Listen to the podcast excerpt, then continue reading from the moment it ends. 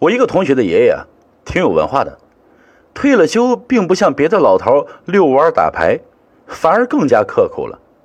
干啥呀？练书法呗。其实他的字啊，在年轻的时候就很不错，只不过工作忙，退了休捡起来，于是啊，对他来说那也是一种享受啊。一般我同学放假就去他爷爷家住着，他堂弟堂妹也去，很热闹。但是只要是爷爷练书法了，他们就自动进入了消声模式。那年放假，堂妹早早跟奶奶去睡觉了，爷爷在练书法，他和堂弟两人啊打游戏机。其实大部分日子他们都是这样过，爷爷练书法要到十点多，然后招呼一声，他们关机睡觉。这天也是如此。上一段咱们少说一步啊，不是写完就关灯，而是他和他堂弟去抢着去给爷爷涮笔、洗砚台等等，同时这俩还要抢着读爷爷写的东西。谁先读完，谁就可以啊睡到床的外侧。虽然现在他也说不清床外侧睡那里到底有什么爽的。接着说啊。他俩这天听爷爷一喊关掉游戏机过去，一看傻了呀！今天爷爷写的，他俩一个字都不认识。这时候他们也上小学三年级了，简化版的四大名著也都可以读啊，一个字不认得的情况真的很少见。自然要问爷爷你写的是什么呀？爷爷写完就坐在一边喝水去了，这是他的习惯。睡觉前慢慢喝完一杯白开水，听两个孙子一问，说我写的屈原的《渔父》啊，这俩没听懂，还问爷爷过来看，一看自己也愣了，满纸都是字，但是自己一个也不认识。要是叫个不懂中文的外国人看，肯定认为是中文，然而没人见过这样的字啊。爷爷很奇怪。自己刚才写字的时候很清醒啊，想了半天想不透，收拾收拾就睡觉了。睡醒了，爷四个加上我堂妹啊一起看，还是看不出名堂。爷爷觉得虽然不认识，但是笔画和结构都很不错，于是叠起来也就没扔。过了一个来月，啊我同学去他小学同学家玩。他这小学同学当时住的呃是平房，跟他吹自己邻居有个大爷很厉害，说是走阴的人，能到阴间如何如何，啊，当然也有吹牛的成分。把一帮去玩的同学吓得是一愣一愣的。我这同学不服气了，小孩们斗气啊，说我爷爷更厉害，他写的字你们都不认识。别的小孩不信。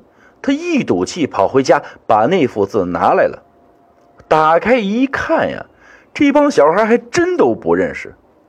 我同学开始嘚瑟了，别的小孩都抢着看，他一来怕是撕坏了，二来也要显摆，于是说起来说谁有好的游戏卡，我就给谁看。有好卡的，也有暂时没有的，没有的不服气过来抢，我同学拿着就跑。一帮小孩在院子里你追我赶呀。当时暑假，小孩放假，大人可是要工作的，不工作的也自然都是老人了。其中就包括邻居那个走音的大爷，他是好心呐，怕小孩们在院子里闹磕着碰着，出来制止他们。一问，有人跟他说纸上的字我们都不认识等等。那个大爷觉得这事啊是个嘚瑟的好机会呀。说拿来给大爷，来来，大爷给你们念念啊！大人的话，我同学不敢不听啊。递过去，大爷刚打开，估计还没看清呢，腾腾的退了几步，一脚就坐倒在地，脸色惨白，满头都是冷汗，把这些小孩吓坏了。过去扶他，这哪扶得动啊？还是半天以后，大爷自己挣扎起来的，说我没事啊，你们玩去吧。然后回屋了。这些小孩也没心思玩了，尤其是我同学，觉得自己惹了祸啊，回家晚饭都吃不下去。爷爷奶奶看出问题啊，问他怎么回事，他大概一说，老人也没听懂，以为是他去把那人家还碰了哪儿摔倒了。他说了看文字摔倒的，但是爷爷没往那儿想，先入为主，以为他递过字去碰到的，哪有人看字能摔倒啊？第二天，叫我同学带路，提了点东西去看那个大爷，人家不认识他，到那儿一说我是谁谁谁，这孩子是我孙子，那个大爷赶紧挣扎起来倒茶，竟问爷爷师傅是谁，爷爷说是某某某。大爷问是哪一派的，爷爷说谈不上哪一派啊，我个人比较喜欢临摹啊魏碑。大爷肃然起敬啊，没听说过啊。